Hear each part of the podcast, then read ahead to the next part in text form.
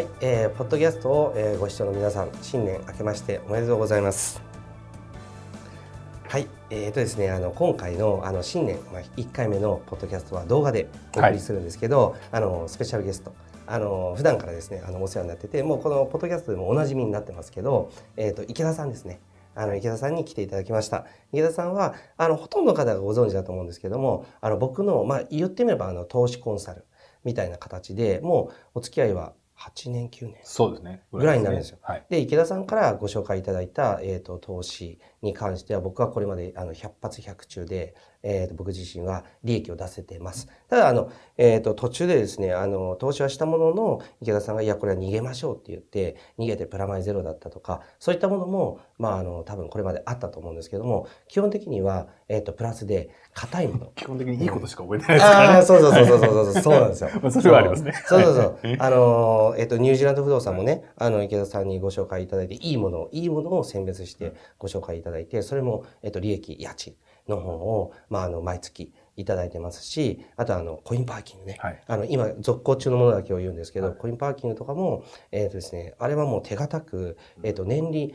えっ、ー、と、30%弱ぐらい。そうですね。そうですね。そのぐらいをずっと僕は得てます。うんで、あの、他にも過去のものを遡ればいろいろあるんですけども、そういったものを池田さんからこう教えてもらって、自分自身はそのお金に働いてもらうっていうところが、すごくこう実現できてまして、最初に、まトレーダーっていうのが入り口で、そこでこうレバレッジをかけて資産を増やしたんですけども、その後、えっ、と、会社経営っていう道の中で池田さんと出会うことで、あ、なるほどと、あの、トレードだけじゃなくて、そういうアクティブな、え運用ももちろんいいんだけども、あの、えっ、と、稼いだお金とか、それをこう寝かしとくだけだとどうにもならない。で、あの、貯金だったら増えもしないし減りもしないかと思いきや、結局インフレのリスクとか、あとは、えっと、円高のリスクとか、いろんなものがあるから、結局寝かしてるだけでも、あの、貯金っていうのが減っていくんだよっていうようなこととかをこう、いろいろと教わって、じゃあ、あの、リスクが少ないものに運用したいというようなことで、まあ、お付き合いが始まっているというような状況です。はい、で、今は、あの、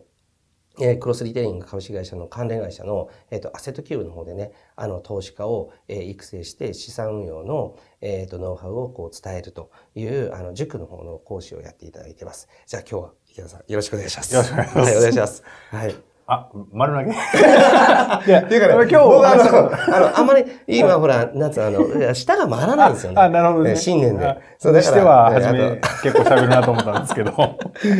あの、で、結局どうしてきた今日は？今日、どうしてきた？あ、そうですね。その、今日はあの、まあ、あの、新年なんで、まあ、資産形成にあたって、やっぱこう、新年でなんかいろいろきっかけってあるじゃないですか。きっかけ作りとしてやりやすいじゃないですか。あの、一年の計は元旦にありって言いますね。もう簡単すぎましたけど。はい、あ、もう過ぎましたけど。はい。はい。ただ、まあ、新年、今年からこんなことするぞみたいな目標を立てかける人多いと思うんですよ。うん。まあ、あの、ダイエットするぞとか、なんかいろいろあるじゃないですか。はい。で、そういった中で言うと、まあ、資産形成っていうカテゴリーで言うと、うん、まあ、今年からこういったことを始めようみたいな、まあ、貯金を始めようでもいいと思いますし、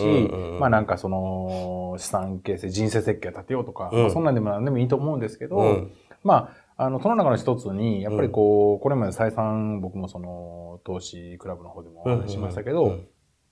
やっぱり新しい分野にこう興味を持っていく。あの、このポッドキャストでもあのお話しさせていただいた中で、まあその、まあいろんな分野、で特にやっぱりその弱者の戦い方として、その、まあ未開拓の分野に、まあ、えー、投資をしていくことによって、まあ、あのまあ、同じ土俵で、やっぱりそのね、大手とか、あと、第一産家と戦っても仕方がないので、やっぱりその個人投資家は個人投資家のやり方として、えそういったその、まあ、多少やっぱりリスクはあるかもしれないんですけども、そういう、まあ、これから発展していく地域、分野に投資を積極にしていこうっていう話をしたと思うんですよね。で、まあ、でも、とはいえ、それをまあ、あの、聞いて、いきなりある日突然、例えばじゃあ、発展途上国、まあ、東南アジアの地域の勉強をしようと思ってやれるかって言ったら、なかなかきっかけがないとできないと思うんですよ。そうなんですよ。やっぱり情報がね、本当にないですよね。うん、いい情報、まあね、間違った情報は世の中にたくさんあるんだけども、うん、なかなかいいものはないので、だからそういう意味では、池田さんが今やられてる、そのあの資産運用の塾っていうのは、もうその懇親会とかセミナーとかすごい大盛況なんですよね。だからもう、ねはい、そうなんですよ。もうみんなもうキャーっつって、はい、さいくださいっつって。いやいや、そこまではないですけど。えー、でも大阪でやったやつはそうでしょ。大阪そのノリ。写真撮ってくださいみたいな。ああ、そうですよね。あの、別に芸能人ではないんで。だからね、あの、それほどね、なんていうかこう、いい情報、しっかりした情報、なんかあの、必ず稼げるっていう絶対100%っていうものは、もちろん世の中にないけども、リスクとリターンっていうのをこう、ちゃんとコントロールして、目利きっていうか、そういったところで、あの、池田さんから学ぶっていうのはやっぱりすごく価値があるかなと思うんですよね。まあ、そうなんです。で、その目利きをするためにも、やっぱりその基礎知識がないといけないわけですよ。うん、で、うん、さっきあのおっしゃられてた、まあ、いい情報か悪い情報かって、あの、まあ、正直わかんないじゃないですか。で、でも、だんだんその分野が分かってくると、うん、例えば投資ってちょっとこうビジネスの側面と一緒、うんうん、似たようなところがあって、あそうですね。投資のリターンが得られる。例えばコインパーキングが、うん、えー、で、リターンを得てるのは、なぜかというと、そのコインパーキング自体の事業がうまくいってるから、うん、要は、駐車を止める方が多くて、で、その方々からもらえるその売り上げの方が、えー、要は土地の、要はレンタル料とか、うん。えー、管理料とか、うん、まあいろいろとそういったものを上回っているから利益が生まれるっていう、いわゆるビジネスが成り立っているから投資のリターンが得られるっていうところじゃないですか。でも、そのビジネスの分野に関して何の知識もない。例えばコインパーキングの話で言うと、じゃあ、自動車って今どれぐらいこう世の中にあって、まあ人口は減っていってると言いながらも、例えばもうこのまあ、えー、数年前の話ですけど、道路交通法が変わって、中金がすごく厳しくなったと。そこからいきなりコインパーキング事業ってすごい、あの爆発的な、えー、伸び方をしたんですよね。ででもそこから久しく数年経ってる状況の中で、じゃあ今ってどうなんだろう？今後どうなんだろうっていうことは、まあネット上からも拾おうと思ったら拾えるじゃないですか。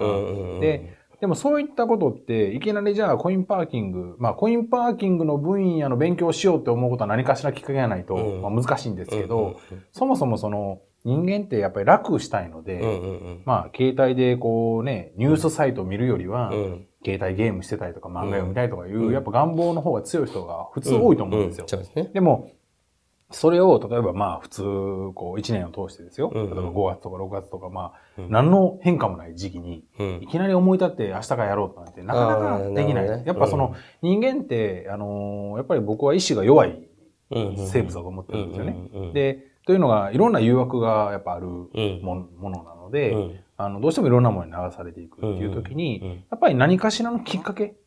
あの、よく、あの、テレビ番組なんかでも、あの、ビフォーアフター、ダイエットで成功したビフォーアフターみたいなのがあって、で、その、この人が激変した理由みたいなのを、あの、こう、やってるのに、何かしら、例えばすごい、すごいいじめにあったとか、もものすごい何かしらのきっかけがあって、突然変わる。要は、ダイエットの神が降臨したじゃないですけど、いきなりこう、人間が変わったようにダイエット取り組めるようになったとか、あの、まあ、えー、何でもいいんですけど、多分貯金を始めるっていうのも、いきなりある日突然貯金始めるんではなくて、多分その前に何かのきっかけあったと思うんですよ。でもそのきっかけをずっと待ち続けて、ある日突然、えー、東南アジアの分野に関しての勉強するきっかけがなんかを待ってたら、多分一生来ないと思うんですよね。そうですね、そうですね。ということは自発的に作るしかないっていうことは、もうこれはタイミングしかなくて、じゃあその中で言うと、まあ人類は、人類は一応その暦があるので、その、まあ、えー、新年を迎えた、この、えー、2019年をきっかけに始めてみるっていう。そうだね。あのー、まあ、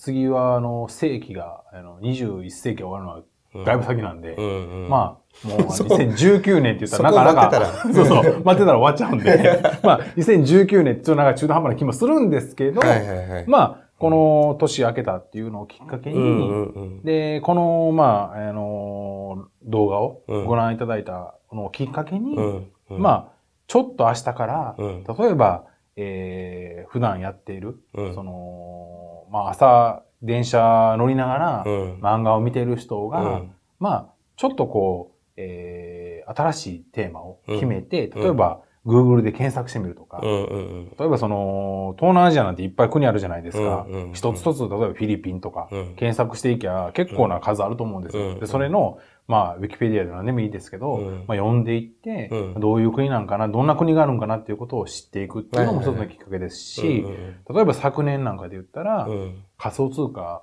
やっぱりすごいこう、仮想通貨にとっては、2017年はすごいいい年だったんですよ。仮想通貨元年というようにね。ね。うん、すごい良かったですね。なんですけど、もう18年は、まあ仮想通貨の分野にとっては非常に苦しい時代だった。そうなんですよね。なんですよね。ただ、じゃあこれが19年、20年、21年とずっと、はい、はいえー、停滞し続けて、さらにはもっともっと下がっていくかっていうと、まあ、どうかなと、それは僕はないかなと思っていて、うん、どっかで V 字回復じゃないんですけども、そうですよ、ね、あの、ブレイクスルーするタイミングっていうのはあるんじゃないのかなと。やっぱり投資家の見てる目線っていうのは、やっぱり本当一般と違って、結局一般がやることの逆をやるので、はい、だから儲かるっていうのがあると思うんですよ。そうですね。2017年の仮想通貨のあのバブル、あそこに乗れた何十億とか何百億って稼いだ人が本当実際に結構いたじゃないですか。うん、いたんだけども、ほとんどの人は乗れてないはずなんですよ。うんうん、で、あの、遅れて2018年にみんな乗るんだけども、2018年は今度加工したんで、ね、結局、あの、損を出した。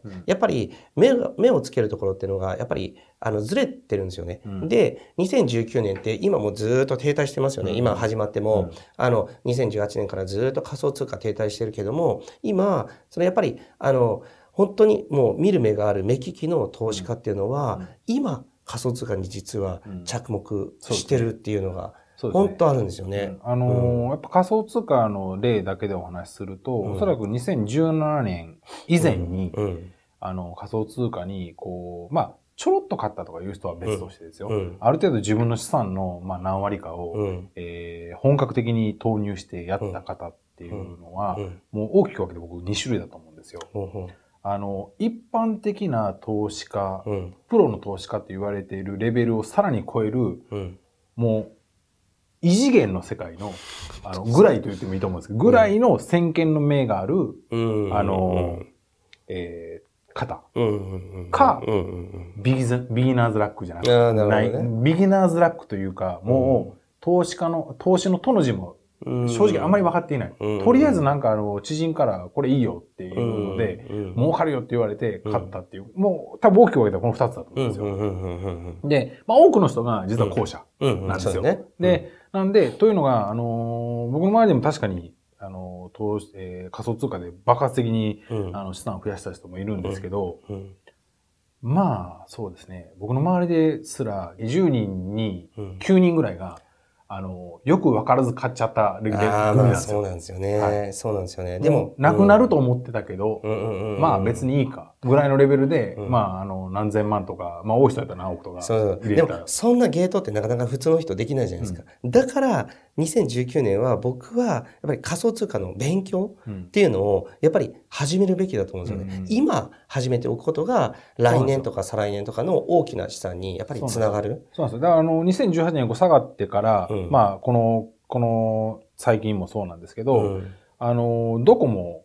全部、あの、大手か、うん、いわゆる王道、えー、投資の王道を行く、うんうんうん。あのー、本当の、えー、機関投資家とか、うんうんうん、そういったところが実は2018年は、うん、えー、仮想通貨に目をつけ出してきてるんですよね。ねそうですね。あのー、うん、結局、あの、未知のものには、うん、あんまりそういった、あのー、方々ってやらないんですよ。うんうんうん、なぜならもうそもそも凄まじい資産があったりとか、うんうんうん、まあ、そもそもそのお、お預かりしてるような資産だったりするので、あんまり無茶ができないと。だから、えー、一旦その状況を見ないといけないの。で、うん、そういった方々って後からの買ってくるんですよね。で、えー、でも一般の方々っていうのは、上昇バーッとした時に、掴んじゃうんで、高値掴みで負けてしまうんですよ。でこの前にやれるっていうのは、うん、まあこれは本当にすすごい能力があるか、先見の目があるか、えー、なんですけど、そんなものは、まあ、まず難しいので、まあ、大体偶然なんですよ。だから宝くじに当たったぐらいのレベルなんですよ。そうそうそうでも、この宝くじに当たった人たちの多くが、今じゃどういう状況になるのかというと、うん、確かに増えたけど、うん、ピークに比べたら、もう10分の1どころか20分の1ぐらいになりましたからね。そうなんですよ。そうなんですよ。なぜかというと、この人たちはビーナーズラックなんで、ビーナーズラック、たまたまの偶然なんで、この高値の時に売れなかったんですよね。で、こう下がりかけ、下がってきたけど、まあ戻るだろうと思い続けた。周りにもたくさんいる。ですよね。いる。で、今現在あって、今、どあの、塩漬け。うん、まあでも、まあ元本割れてないし、まあ別にいいか、みたいな人は、うん、まあ当然多くいらっしゃるんですけど、あのー、まあ実は結構そういう方が多いんですよ。で、えー、まあ話を戻すその仮想通貨っていう分野だけで考えたときに、まあ仮想通貨ってその前からお話してるブロックチェーンのシステムっていうのが根底にあるもので、で、それをベースに今後、例えばビジネスが展開していく。例えばこの間、シンガポールで、あの、シンガポールって結構仮想通貨が、えー、仮想通貨を積極的に受け入れてる国なんですよ。すね、どっちかというと。うんうん、どっちかというと、こうしっかり整備してやれば仮想通貨を、えー、推奨したい国なんですよね。で、あのー、まあ、あそこも、その、金融庁みたいなものがしっかりあって、うん、許認可あるんですけども、うん、あの、去年なんかはそういった許認可っていうのが織り出したんですよね。あの、第1号も出ましたし、で、多分今年から、えー、シンガポールなんかは、えー、仮想通貨に関しては、すごく、その、えー盛り上がっていくんじゃないのかな。うんまあ確かにそうでしょうね。そで、それがまあ当然全世界、うん、強いては日本であったりとかに、いつこう飛びしてくるかっていうのは正直わからない。それは2019年なのか20年なのか、それ以降なのかはわからないんですけど、まあ、うん、それが、えー、長い目で見たときに、やっぱり投資ってこう、短期的に見るものと、うん、まあ短期っていうのは大体1年ぐらい、1、2年なんですけど、で中期的なものっていうのが、やっぱり5年前後ぐらいなん。ですね。で、長期っていうのが10年以上っていうところなんですけども、やっぱりこう、仮想通貨ってやっぱ中期ぐらいで見るレベルのものだと思っていて、そういったものの、えー、知識、うん、要は、今僕が最低限お話しさせていただいているものって別に専門家でもないし、僕もその日々ずっと仮想通貨勉強してるわけではないので、まあ、ただ、別にニュースサイトやったりとか、まあ、詳しい人から話聞いたりとか、まあ、ちょっとセミナーに参加したりとかで、十分得られるような知識で、で、それを、それを自分で解釈して、ああ、この分野ってこんな感じで伸びていくんじゃないのかなとか、あのまあ、ある方がおっしゃってたんですけど、仮想通貨は徐々に認知が広がっていくっていうものでは、ものではないらしいんですよ。ものではない。あの、要は、えー、仮想通貨が一般的に流通するのに、うん、徐々に流通してきたよねっていうふうに、うん、あのー、なるものではないだろうと。何かしらの爆発的なきっかけ、社会的な何か、それは何かはその人もわからないって言ったんですけど、何かしらのきっかけがあって、いきなり爆発的に、あの、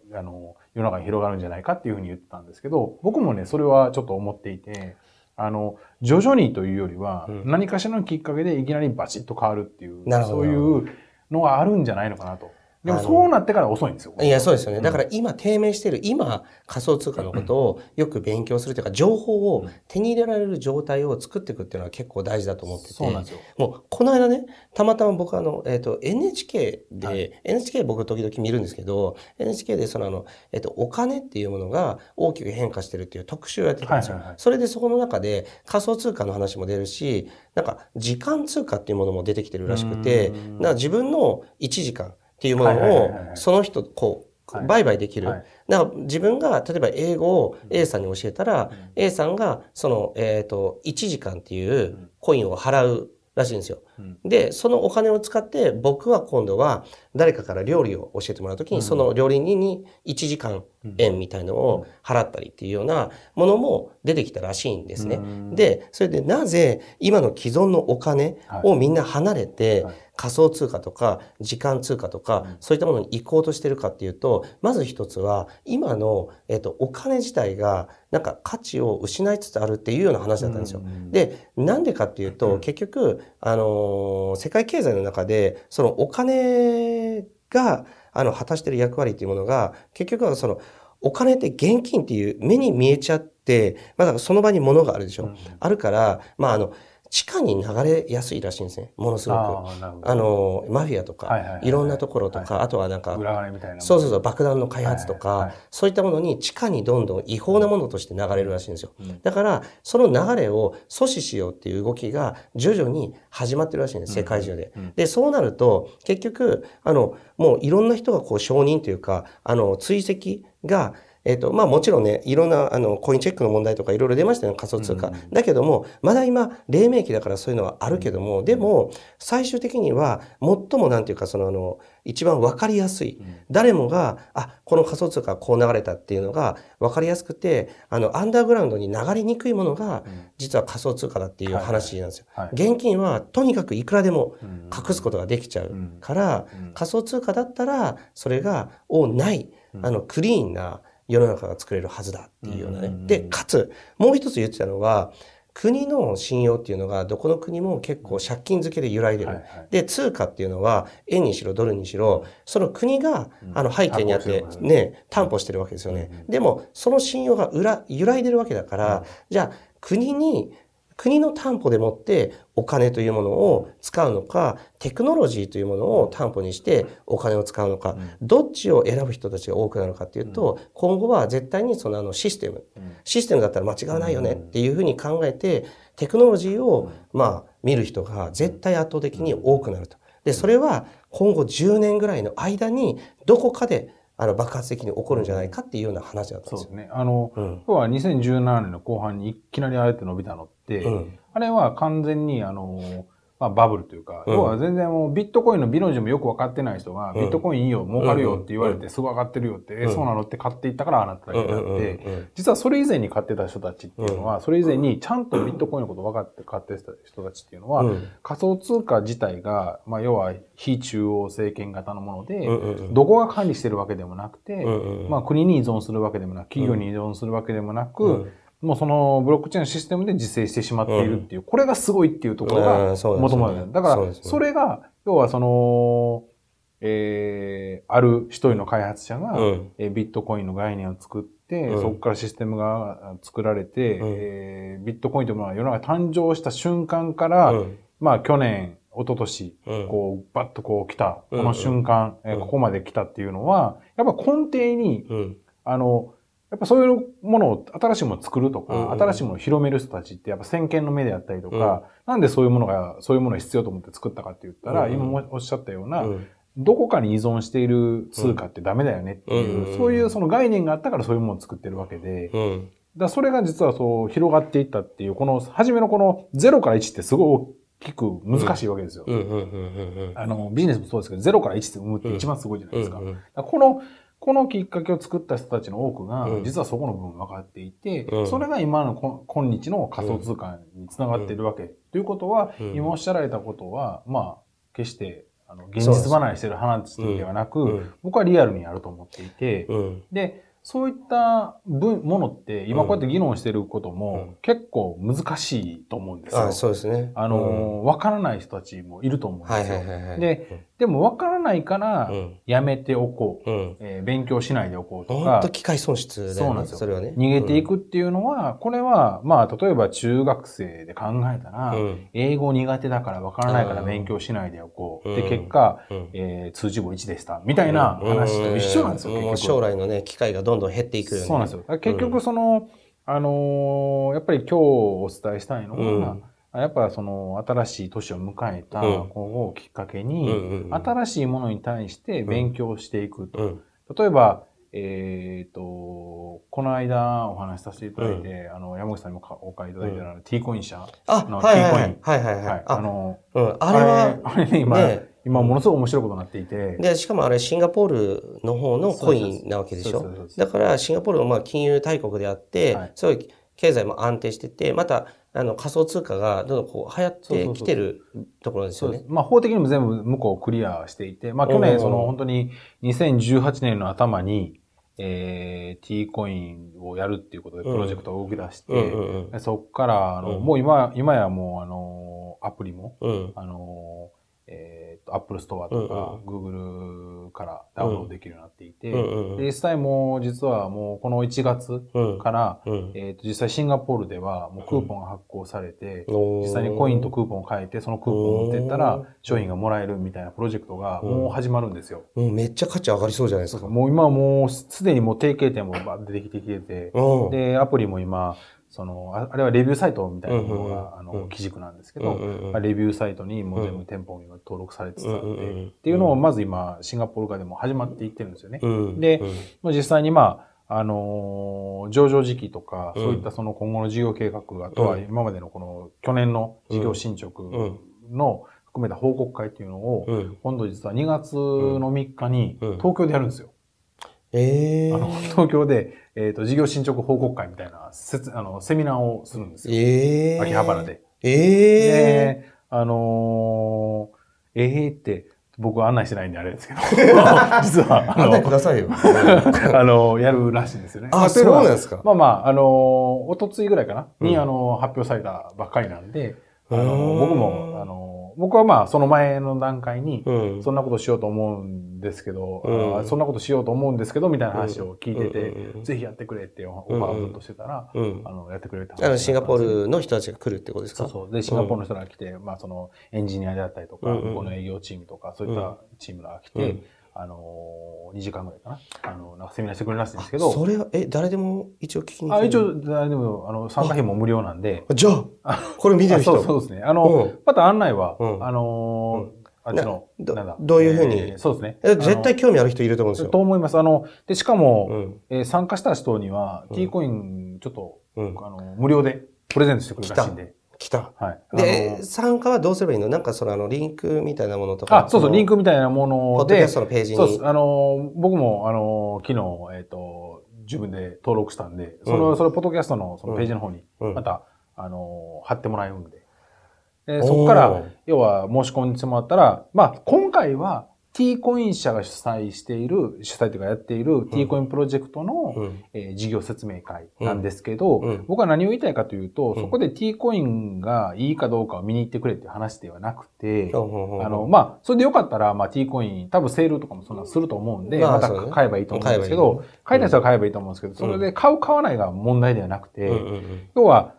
えー、ブロックチェーンのシステムを使って、うん、で、今回 T コインの場合はちょっと AI のシステムをちょっと入れてるんですけど、うん、このブロックチェーンのシステムを活用して、どんな事業をできるのかっていう、あの、なぜ、えー、ブロックチェーンなのっていう。別にその、世の中っていろんなテクノロジーってあるじゃないですか。別にレビューサイト、今、えー、例えば食べログとか、うん、えー、Google もレビューやってますよね。っていうところが別にベースがブロックチェーンのシステムを使ってるから使ってないわけですよ。でも、それをあえてわざわざブロックチェーンのシステムをかませた上で、えー、レビューシステムを使作ってるっていうのは、これなぜなのかっていうところが、要はそれを見に行くことによって、わかると思うんですよね。あの、要は、あ、そういう形で今にある産、今ある産業に、うん、えー、ブロックチェーンを活用して、こういう問題解決ができるんだとか、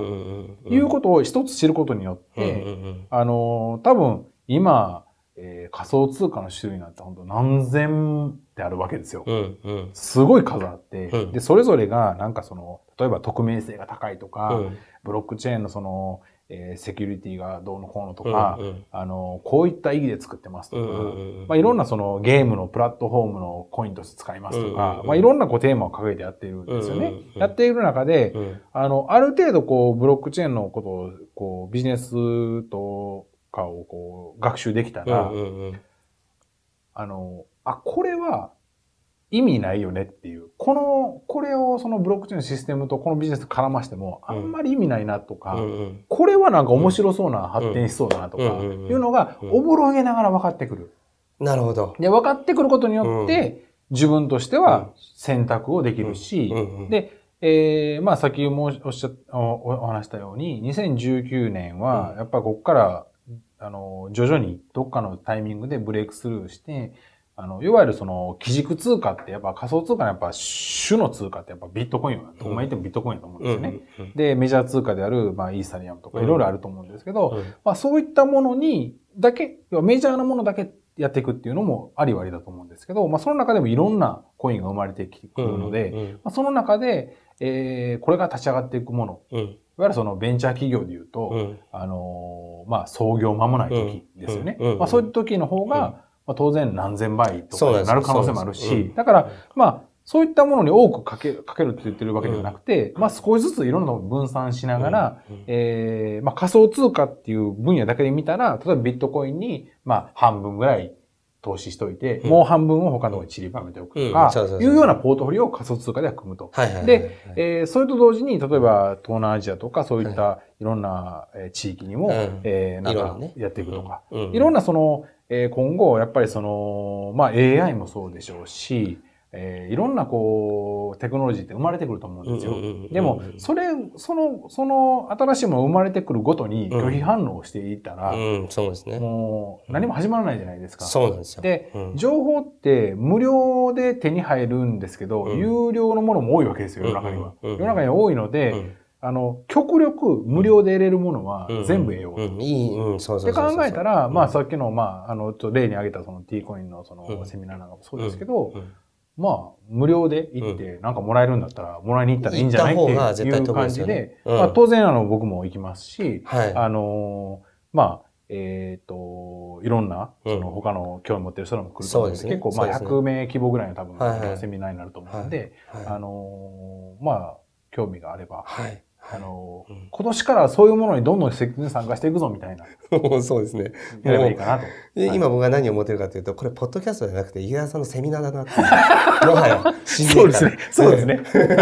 あの、っていうふうなことを、ちょっとぜひね、あの、新年のこのタイミングに言わないと、あの、今年からやりましょうっていうのが、ちょっとだんだんこうね、薄れていくじゃないですか。2月からしたらもう1ヶ月経ってるしみたいな話になるんで。そうですね。あ池田さん、はい、あの、ディスカバリーチャンネル知ってます？ディスカバリーチャンネル、あ、はいはいはい。その、うちの子供が好きで見るんですよ。はいあの、YouTube のチャンネル。あ、もうこの間一緒に見てたら、面白いのがあって、なんか、運がいい人と悪い人で成功する人しない人の違いみたいなのがあって、なんか、運がいい人悪い人、なんかこれ心理学の実験をやったらしいんですけど、あの、あの、運が、えっ、ー、と、いい人っていうのは、えっ、ー、と、道を歩いてても、下に落ちてる500円玉とか気づくらしいんですよ。はいはいはい、で、あと、カフェとかに入っても、はい。はい、その後、横にいる人に何気なく話しかけたりすると、はい、横にいる人が、なんか、あの、著名な人で、はいはいはい、それでそこからビジネスチャンスが開けたりとか、はいはいはい、なんか、何かのアクションが必ずあるんですよ。で、運が悪い人っていうのは、なぜか、その500円玉に気づかないし、カフェで隣に座っても、あの、その円を生かすっていうこともないらしいんですよ。で、僕は何を言いたいかというと、だから、あの、どこでやるんですだっけ秋葉原？秋葉原。秋葉原に行って。2月3日ですね。そう、2月3日。行って、ここで円を作るとか、何かしらの刺激をもらうっていうのを、今年2019年の最初にやるっていうのは、絶対自分の行動原理を変える意味でも、まあそうですね。絶対に大きいと思います。はい。まあ、確かにそうなんですよ。僕は偶然はないと思ってて。うんうん、全部必然やと思ってるんで、うん、偶然を引き続けるの、引き続けれる能力っていうのが実は必然を呼んでるっていうふうに僕は思ってるんで。なるほど。はい、それは多分そのきっかけは行動だと思います。そうそうそうそう、はい、そう。行動しなかったら生まれないですもんね。うん、何も。そう、それでいいと思います。本当に。はい。じゃあ、はい。セミナーが続くので、はい、はい、じゃあまあ、はい、もう今回この辺りで。じゃあ、あの、まだ、まだ呼んでください。いや、もういいです。喋り足りないです。いや、もういいです。じゃあ、えっ、ー、と、2月3日、はい、あの、多分見てる方は興味、あの、お持ちだと思うんで、それに関してはもう、あの、リンク貼らせてもらって、その、ぜひ、そのもうセミナー会場に足を運んで、いろんな刺激をもらって、2019年の投資生活、あの、いいスタートを切ってほしいと思います。はい、それでは、今年もよろしくお願いします。お願いします。今週の放送はいかがでしたでしょうか？弊社クロスリテイリングでは投資に関わるさまざまな情報を発信しています。ひらがな3文字で「投資」に教科書の「科」で「投資家」と検索してみてくださいね。それではまた次回お会いしましょう。この番組はクロスリテイリング株式会社の提供でお送りしました。